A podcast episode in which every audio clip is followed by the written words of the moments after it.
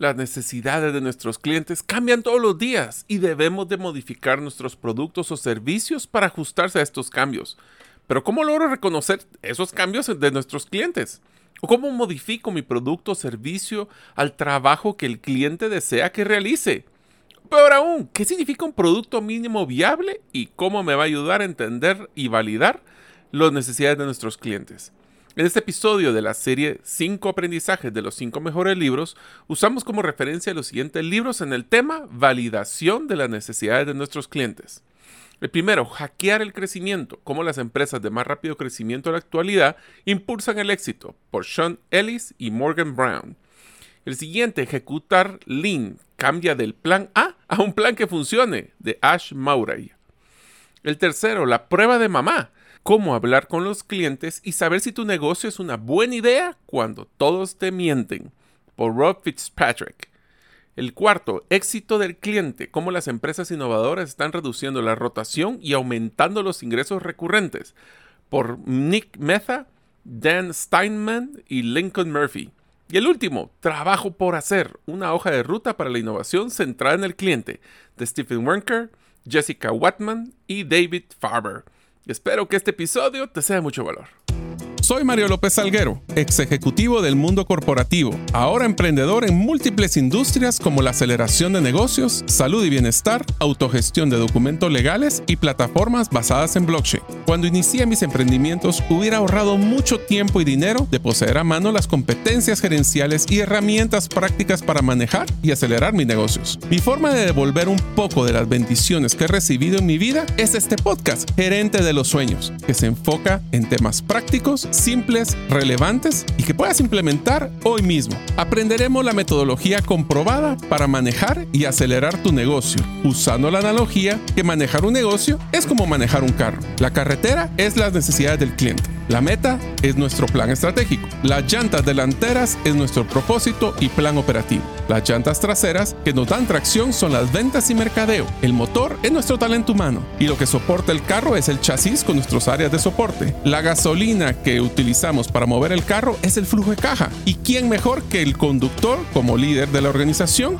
acompañado de los pasajeros que son los stakeholders o partes integrales del negocio? Cada semana te damos contenido de valor para que ganes en la carrera de los negocios y recuerda que mi sueño es que vivas tu vida con pasión, resiliencia y templanza. Iniciamos. Hola amigos, bienvenido al episodio número 178 del podcast Gerente de los Sueños. Como saben, mi nombre es Mario López Alguero y les quiero contar que me encanta la tecnología. Recientemente compré una tableta que se llama Remarkable lo que me gusta es que no tiene ni redes sociales o mensajes que te interrumpen. Me permite concentrarme y enfocarme. También porque se siente como que estuviera escribiendo en papel. Y esa la suerte que nos escuches el día de hoy. Si todavía no eres parte de la comunidad de los sueños, recuerda, lo puedes hacer solo suscribiéndote a nuestros correos electrónicos, un correo a la semana, se los prometo, ingresando a la página gerentedelosueños.com dentro del área de podcast o a través de nuestra lista de difusión en WhatsApp. Solo me tienes que enviar tu nombre al más 502, más 502 para aquellos que nos escuchan fuera de las fronteras de Guatemala y el número celular 5017-1018. Repito, 5017-1018. Muchos negocios creemos que la necesidad de nuestros clientes es algo estático. Pero si algo nos ha enseñado en los últimos años es que las necesidades, así como los gustos, se vuelven dinámicos. Todos los días están cambiando.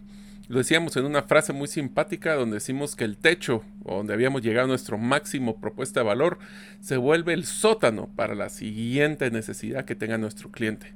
Esto significa de que nosotros tenemos que estar validando la necesidad de nuestros clientes de una forma permanente y constante. Eso se logra estar pues, pendiente de ellos, proponiendo proactivamente, porque les hago una pregunta que quisiera que va a ser la base de este episodio.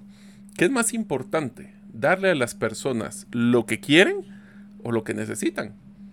Muchas de estas discusiones es que las necesidades son más poderosas que lo que quieren, pero mucha de la decisión de compra viene en lo que yo realmente quiero, aunque no necesariamente lo necesite.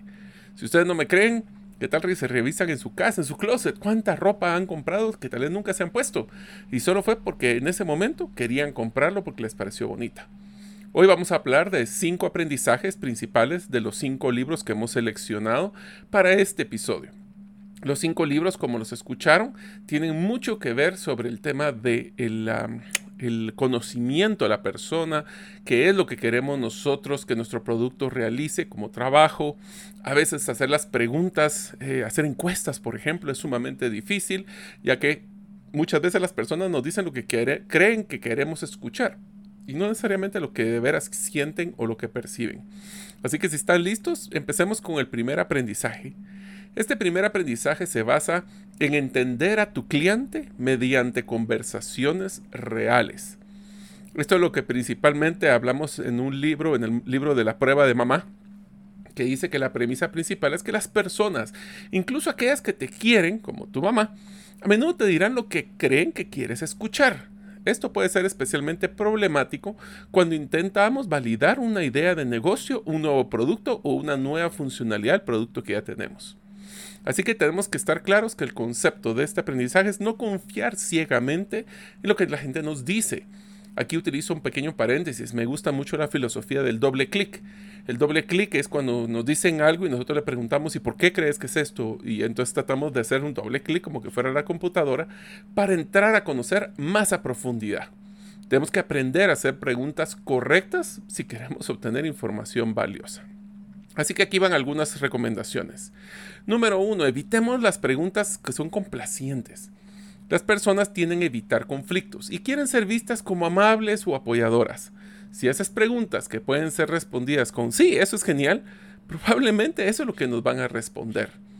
Nosotros sería bueno que empezáramos utilizando preguntas que les pongan a pensar, que se pongamos opciones, que se genera conflicto interno de las personas, para que así podamos eh, entender más a detalle. Un ejemplo es que en vez de preguntar, ¿te gusta mi idea del producto? y preguntamos, ¿cómo resuelves ese problema en estos momentos? Lo que quiero solucionar con mi producto o servicio. También tenemos que hacer preguntas sobre el pasado y el presente, no sobre el futuro. Este es uno muy importante porque ¿qué te gustaría? Muchas personas no saben lo que quieren, y menos en el futuro. Eso las preguntas sobre comportamientos pasados y actuales son más concretas y ofrecen datos más confiables que las preguntas hipotéticas sobre el futuro. Por ejemplo, en vez de usar, ¿usarías una herramienta que haga X? Puedes preguntar, ¿qué herramienta estás utilizando actualmente para solucionar este problema? También tenemos que buscar hechos y compromisos. A veces eso significa no necesariamente subjetividad. Los comentarios y opiniones son subjetivos y pueden ser muchas veces poco confiables. Es más útil cuando alguien te dice sobre una acción que ha tomado o está dispuesto a tomar. ¿Qué significa esto? Eh, no te quedes con un simple sí lo usaría. En cambio, observa si estás dispuesto a inscribirte a una versión beta o pagar por adelantado. ¿Confías tanto que este producto solucionará tu problema que estás dispuesto a poner dinero hoy para eso? Otro puede ser no mencionar tu idea desde el inicio. Comienza preguntando sobre la vida, los problemas y los comportamientos de las personas en el área de interés antes de introducir tu solución. Eso te va a dar un contexto mucho más rico. Por ejemplo, si estuviéramos haciendo una aplicación para hacer ejercicios, primero pregunta, ¿qué actividades haces para mantenerte en forma?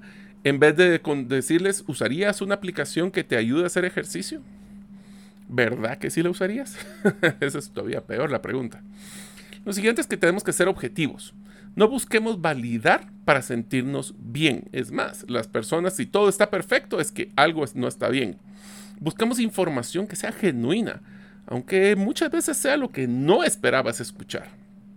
Por ejemplo, si alguien menciona que no ve valor en tu propuesta, no te pongas a la defensiva. En cambio, indaga más para entender su punto de vista y qué es lo que está pasando.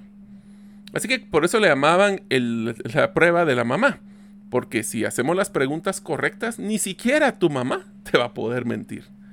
Y eso nos va a ayudar a poder separar opiniones de deseos que son subjetivos y a menudo poco confiables. También de los hechos y acciones concretas, que nos brindará una base sólida sobre cómo tomar decisiones empresariales y validar esa necesidad de nuestro cliente. El segundo aprendizaje de estos libros es identificar y resolver los trabajos a realizar. Este es del libro Jobs to be Done. ¿Qué quiere decir esto? Este es un enfoque teórico que se centra en la idea que los consumidores contratan productos o servicios solo si llevan a cabo tareas específicas en sus vidas. En lugar de centrarse únicamente en un producto, característica o segmento demográfico, el trabajo a realizar se centra en las tareas funcionales, emocionales y sociales que los consumidores buscan realizar. Empecemos con el concepto de qué es el trabajo a realizar o un trabajo en general. Un trabajo, en este contexto que estamos hablando, necesidades de clientes, se refiere a una ocupación laboral, puede ser una tarea, un problema específico que nosotros como consumidores estamos tratando de resolver o llevar a cabo. Si ustedes han utilizado alguna vez el Business Model Canvas, este es uno de los conceptos muy fuertes que se utilizan ahí es antes de ponernos a diseñar productos o servicios, tenemos que enfocarnos a cuál es el trabajo que está realizando nuestro cliente que quiere que nosotros le ayudemos a mejorar su satisfacción o a disminuir sus frustraciones. A veces puede ser tan simple como solo quitar el hambre, o puede ser tan complejo como sentirse seguro al conducir un coche o un carro en una carretera. Ejemplo, McDonald's podría decir, que la gente contrata un batido solo para calmar la sed o disfrutar de un sabor. Pero también el batido mucho, y por eso es que la consistencia no es tan líquida, es porque quieren pasar el tiempo disfrutándolo y poder desconectarse de la realidad, podríamos decir. También tenemos que definir qué son los trabajos funcionales versus los trabajos emocionales y sociales. Además de las tareas prácticas y funcionales, los consumidores también tienen trabajos emocionales y sociales. Esto significa de que no solo es solventar un problema, hablemos si ustedes escuchan el episodio Storybrand, no solo es un problema externo, sino que es un problema interno. Eso significa que pueden ser que las personas solo quieren sentirse aceptados, reconocidos o seguros. Un ejemplo es la compra de un iPhone. No solo satisface el trabajo funcional de hacer llamadas, navegar por internet o tomar fotos, sino tiene trabajos emocionales muy fuertes, como sentirse moderno, estar a la vanguardia, o sociales, para sentirse parte de los usuarios de un iPhone, por ejemplo. Entonces ahí estamos hablando de temas de comunidad, estamos hablando de temas donde nos queremos sentir parte de.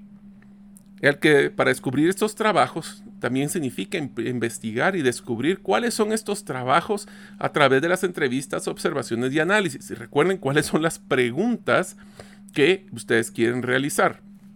Hay una frase muy común en estos libros que dice que las personas no contratan a un taladro, sino que lo que quieren es un taladro, no quieren el taladro, sino que lo que quieren es un agujero de tal tamaño en la pared. O sea, yo no quiero un taladro de un cuarto, quiero un agujero de un cuarto.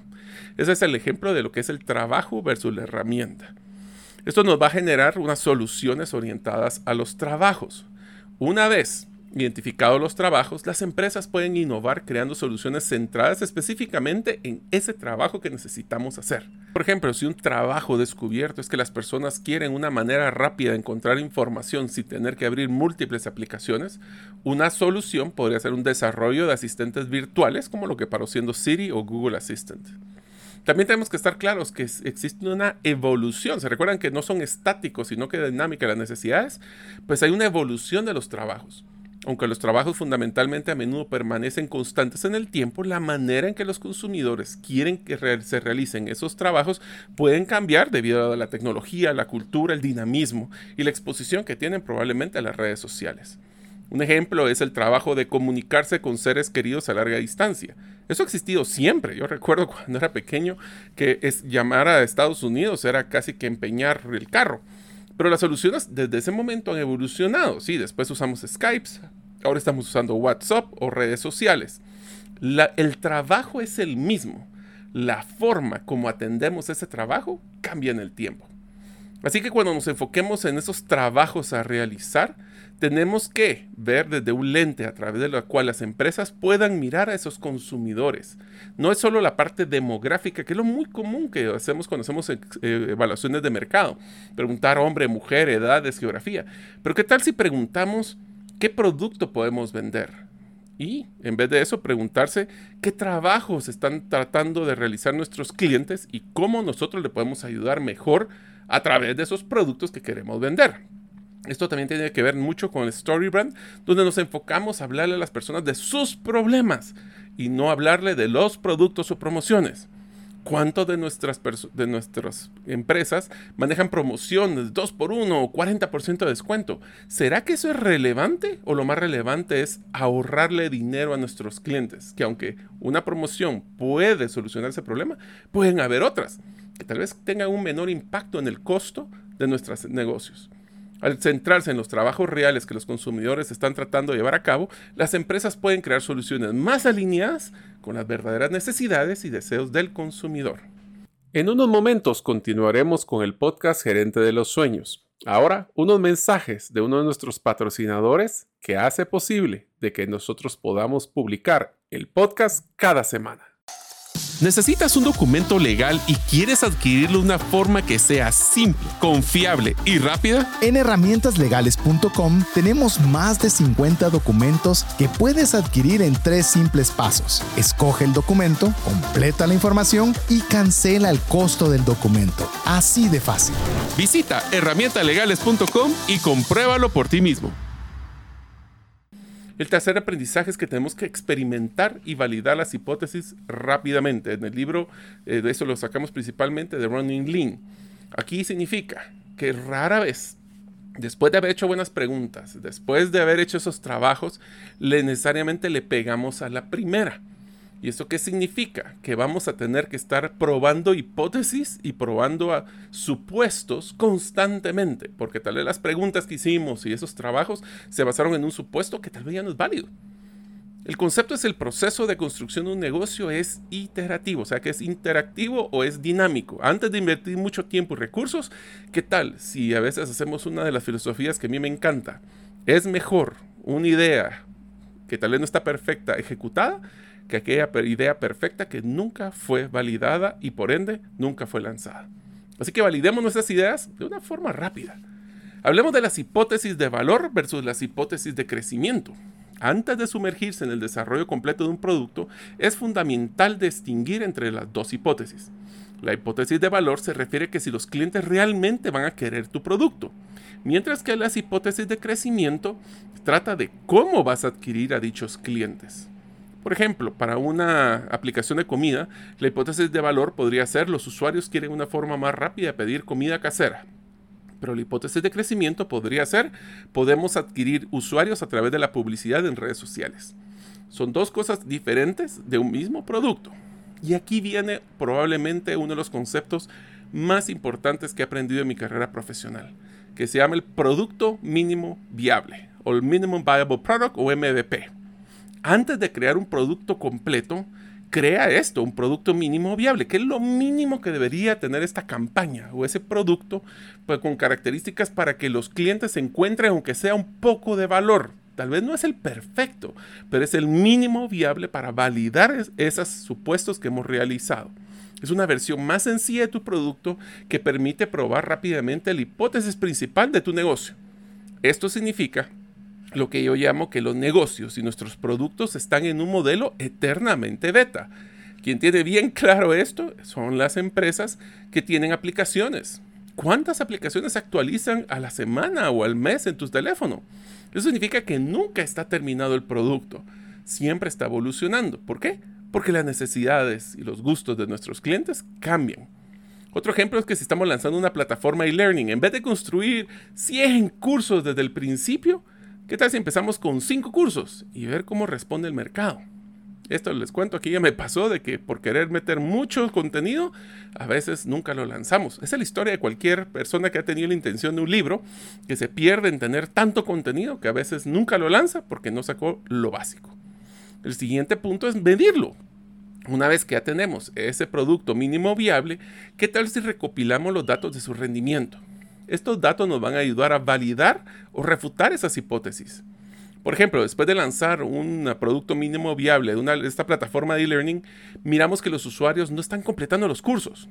Eso indica que tenemos que revisar y mejorar la interacción, que no se desesperen, que no sea irrelevante, que no sea aburrido.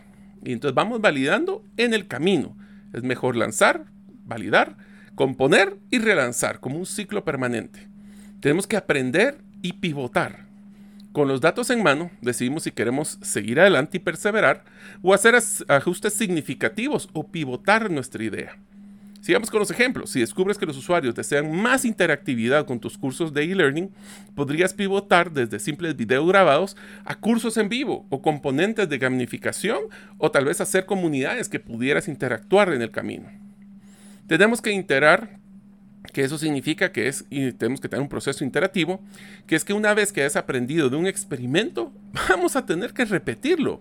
Por eso yo les diría que un caos en el tema de las necesidades de los clientes es conformarnos que creemos ya saber las cosas. Tenemos que iterar, significa repetir. Ajusta tus hipótesis, haz tus cambios en tu producto mínimo viable, vuelve a medir y vuelve a decidir si vas a ajustar o vas a perseverar. Después de ejemplo, sigamos con el ejemplo, si después de realizar los cambios en tus cursos basados en comentarios iniciales, lanzamos los nuevos cursos y volvemos a medir qué tanto terminan los usuarios. Y si alguno de ustedes está pensando hacer una plataforma de cursos, le recomiendo de que más que la cantidad de personas que compran tu curso, es sumamente importante la cantidad de personas que lo terminan. Porque si no lo terminan, no recomendarán y por ende no te crearás ese boca en boca.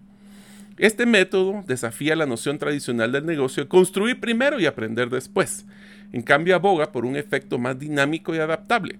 Construye lo básico, mide, aprende y adapta. Al hacerlo, las empresas y los emprendedores pueden ahorrar mucho tiempo y recursos que no tenemos.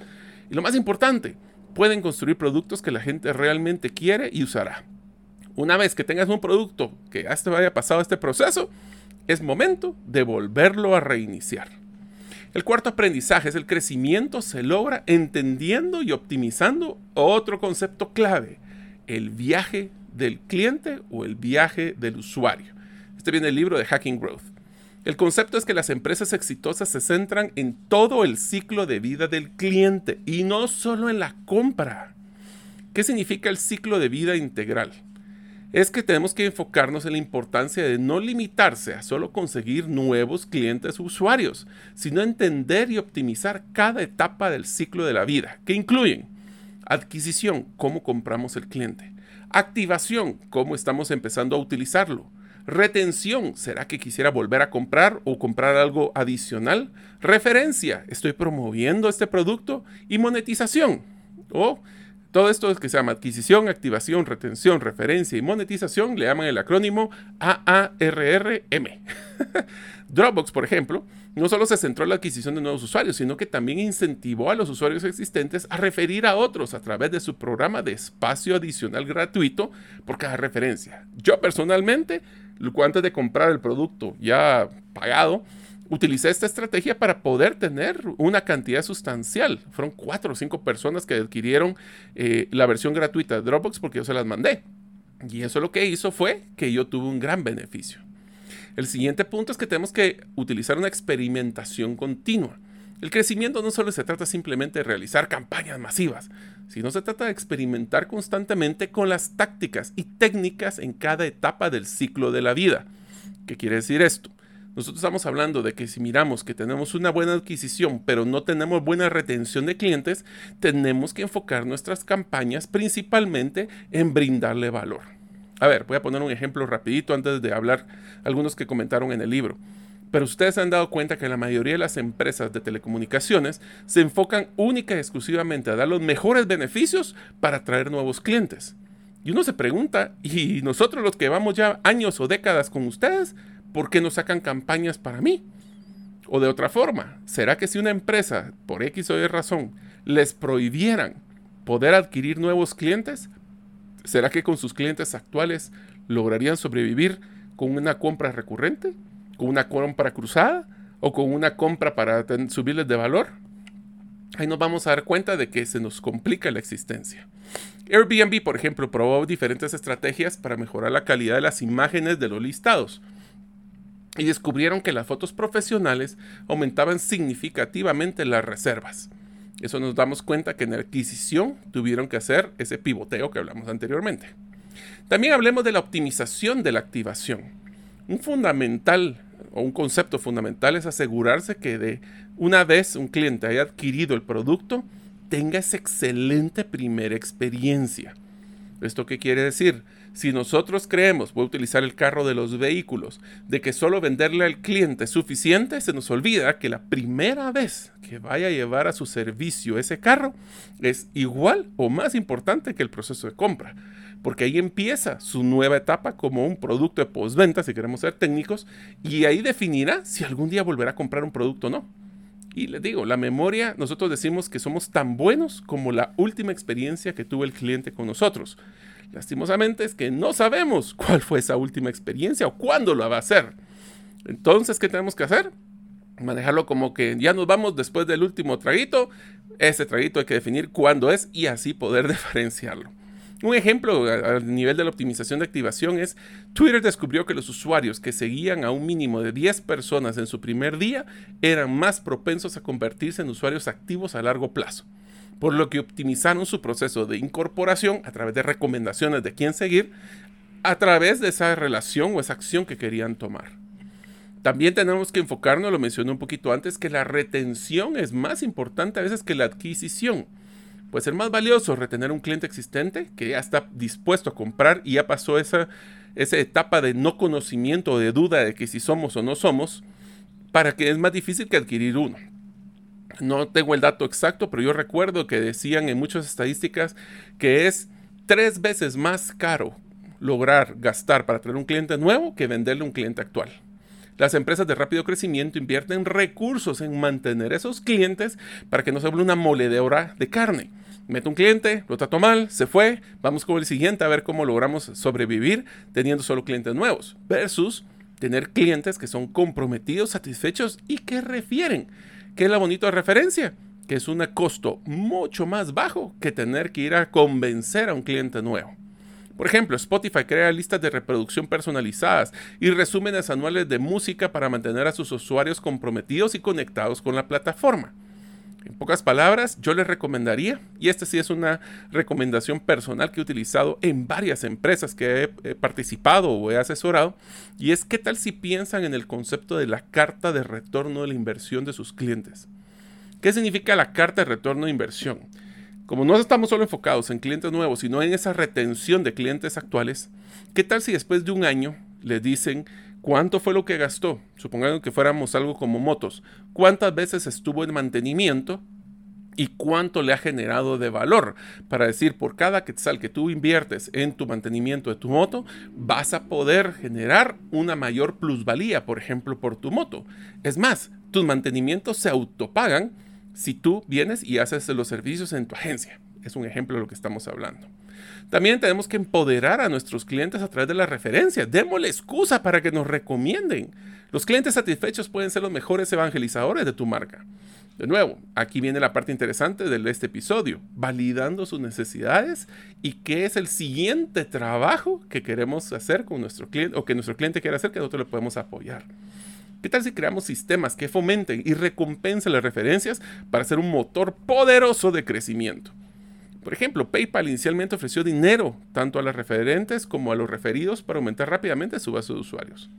Así que tenemos que enfocarnos que si implementamos esta estrategia de embudo de mercadeo, tenemos que hacerlo guiando al cliente, conociendo sus puntos clave de interacción, en qué momento se está frustrando o enojando, en qué momento está siendo deleitado, para que así podamos analizarlo, optimizarlo y como nos dijimos en el aprendizaje anterior, repesar, repesar otra vez el proceso para crear ese producto mínimo viable. El quinto y final aprendizaje. La retención de clientes es tan crucial como la adquisición, ya lo hablamos un poco con el tema de Customer Success. El concepto es que las empresas de más rápido crecimiento priorizan la satisfacción y retención de clientes. Pero definamos qué es el éxito del cliente que es la función del negocio encargada de garantizar que los clientes obtengan el resultado deseado, y aquí pongo mi paréntesis, y permanente al usar nuestro producto o servicio, fomentando así una relación continua y rentable. Un ejemplo es Salesforce, un, gerente, un gigante de CRM, no sé si lo han conocido, es muy interesante ese software. Invierte en equipos de éxito del cliente para garantizar que los clientes no solo utilizan su software, eso me pasa mucho con los software, que uno compra el Rolls Royce y ni siquiera lo sabe sacar de la, de la esquina. Eso significa que les están bombardeando constantemente de cómo pueden sacarle provecho a ese software, nuevas funciones, cómo interactúan y si ustedes, como si fuera Salesforce, que conoce cómo lo están usando, puede sugerir el siguiente nivel corto plazo, porque a veces le damos aquella visión de puedes hacer cosas grandiosas cuando a veces solo hacer un pequeño cambio generaría una retención superior. Tenemos que considerar que tenemos que ir más allá solo del soporte técnico de nuestros productos o servicios. A diferencia del soporte del cliente tradicional que reacciona, es pasivo a los problemas y pregunta temas específicos, el éxito es ser proactivo y buscar constantemente formas de ayudar al cliente a obtener más valor. Por ejemplo, una empresa de software de diseño gráfico ofrece tutoriales, webinars, sesiones de formación personalizada para garantizar que los clientes aprovechen al máximo todas las herramientas y funciones disponibles. Hay un ejemplo aquí que me encanta que es la industria automotriz. Existen muchas eh, marcas, especialmente las de alto perfil, que lo que hacen es que hacen academias de manejo donde les enseñan, sé que también hay varias motos que hacen eso, que les enseñan cómo poder manejar temas como si hay aceite tirado en la carretera, cómo manejar en lluvia, cómo poder hacer, eh, esquivar eh, algún tipo de problema en la carretera. Eso lo que están haciendo es una comunidad, en pocas palabras, que están aprovechando a que si ya pagué por este producto o servicio, yo creo que lo miren al revés. Cualquier función o producto o servicio, eh, perdón, cualquier función de su producto o servicio que no esté usando un cliente, es una oportunidad de valor que no se está aprovechando. Porque recuerden, la retención es crecimiento. Si ustedes tienen una base sólida de clientes, van a poder crecer y no como la moledora de carne que les mencioné, donde solo estamos rotando clientes que los maltratamos y que después nos van a hablar mal entre otras personas que hagan referencia. La retención de clientes existe a menudo más, es más rentable que la adquisición de nuevos. Lo hablamos anteriormente de casi tres o cuatro veces más caro. Un cliente que permanece leal a lo largo del tiempo tiende a gastar más y puede hacer más referencias, lo que reduce los costos de adquisición. El Customer Acquisition Cost, el CAC le llaman, es un indicador que si ustedes no tienen, yo se lo recomiendo. ¿Cómo funciona el CAC, el Customer Acquisition Cost o el costo de adquisición de, clientes? Es una forma muy sencilla. ¿Cuánto se gastaron en cada canal? Pueden hacerlo como general, cuánto me gasté en mercadeo, cuánto me gasté en publicidad en redes y cuántos compras, cuántos clientes, específicamente clientes, se trajeron. ¿Qué quiere decir? Si por ejemplo gasté mil en algún canal y traje 100 clientes, significa que el costo de adquisición de cada uno de ellos fue de 10. Y entonces podemos comparar si tal vez hay otro canal, por ejemplo tiendas, cuánto me costó hacer todo el mercado para llevar tiendas, cuántas ventas se realizaron y yo puedo definir cuál canal es el que más está generando rentabilidad a través de un menor costo.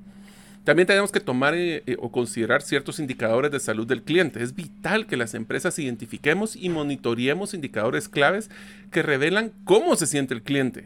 Las necesidades del cliente, validadas continuamente. ¿Qué tan comprometidos están también nuestros clientes? Un ejemplo, una plataforma de e-commerce o de venta en línea podría monitorear la frecuencia con lo que los clientes inician una sesión, el tiempo que pasan en la plataforma, la tasa de repetición de compras para tener una comprensión clara de qué tanto está sacando el provecho el cliente o de la salud del cliente que estamos teniendo con la plataforma. También tenemos que evaluar el crecimiento a través de la expansión. Un cliente satisfecho no solo se queda, sino que a menudo amplía su relación comprando más productos o servicios. Venta cruzada, cross-selling, o venta de productos de mayor valor, upselling. Ejemplo, Slack, la herramienta de comunicación de equipo, es eh, parecido a Zoom, observa que los equipos dentro de una empresa adoptan su plataforma. Una vez un equipo adopta Slack, es probable que otros equipos dentro de la misma empresa también lo hagan, porque van a querer utilizar la misma plataforma para comunicarse. Así, expandiendo potencialmente el contrato que originalmente habían logrado. Así que en conclusión podemos decir que en un mundo moderno de negocios, especialmente en algunos como lo que son de suscripciones, simplemente ganar un cliente ya no es suficiente. Las empresas más innovadoras y de rápido crecimiento reconocen que la verdadera victoria radica en mantener a esos clientes satisfechos y comprometidos a largo plazo, lo que conduce a una mayor retención, referencia y por ende estabilidad en los ingresos.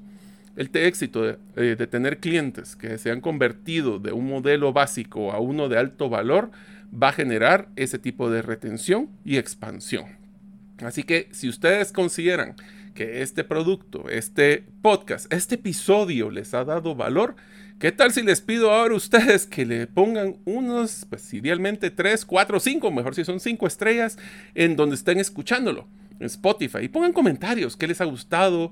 Eh, yo les pediría que lo compartieran. Si hay alguna persona que ustedes, amigos, parientes, que ha encontrado el valor en el podcast Gerente de los Sueños, les puedo pedir el favor, compártalo con uno, solo uno, porque eso me va a ayudar a poder tener mayor audiencia. Y aquí el valor que yo busco es darle las herramientas y las competencias para que más empresarios puedan ser exitosos y así crecer su patrimonio. Así que si les gustó, espero que compartan. Nos vemos en el próximo episodio.